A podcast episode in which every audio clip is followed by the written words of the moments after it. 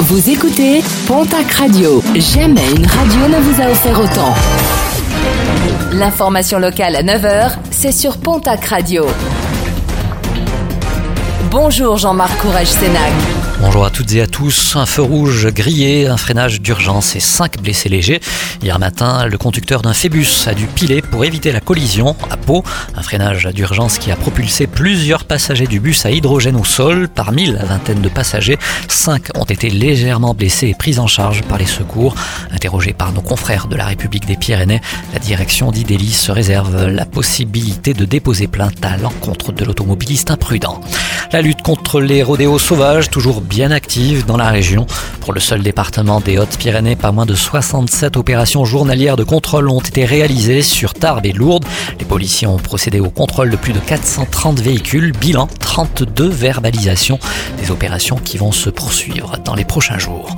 La vidéo avait fait le tour de la toile en début d'été. Deux ours, un mâle et une femelle, en train de se battre dans la cordillère Cantabrique, en Espagne.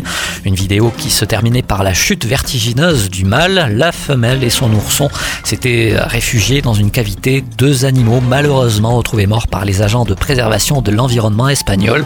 Le deuxième ourson de la femelle, quant à lui, avait été retrouvé mort quelques jours avant l'attaque. Nos confrères de la Nouvelle République des Pyrénées se sont intéressés à la piscine Paul Boiry de Tarbes. Après euh, dix mois de travaux longs et euh, fastidieux, les nageurs peuvent de nouveau accéder aux installations couvertes.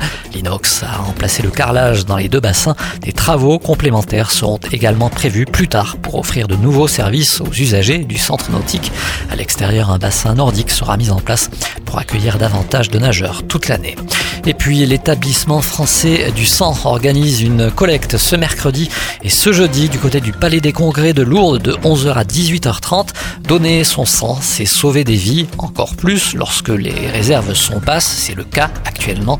Les membres du Rotary Club de Lourdes s'associent à cette démarche. Ils serviront aux donneurs une collation à l'issue de leur tour.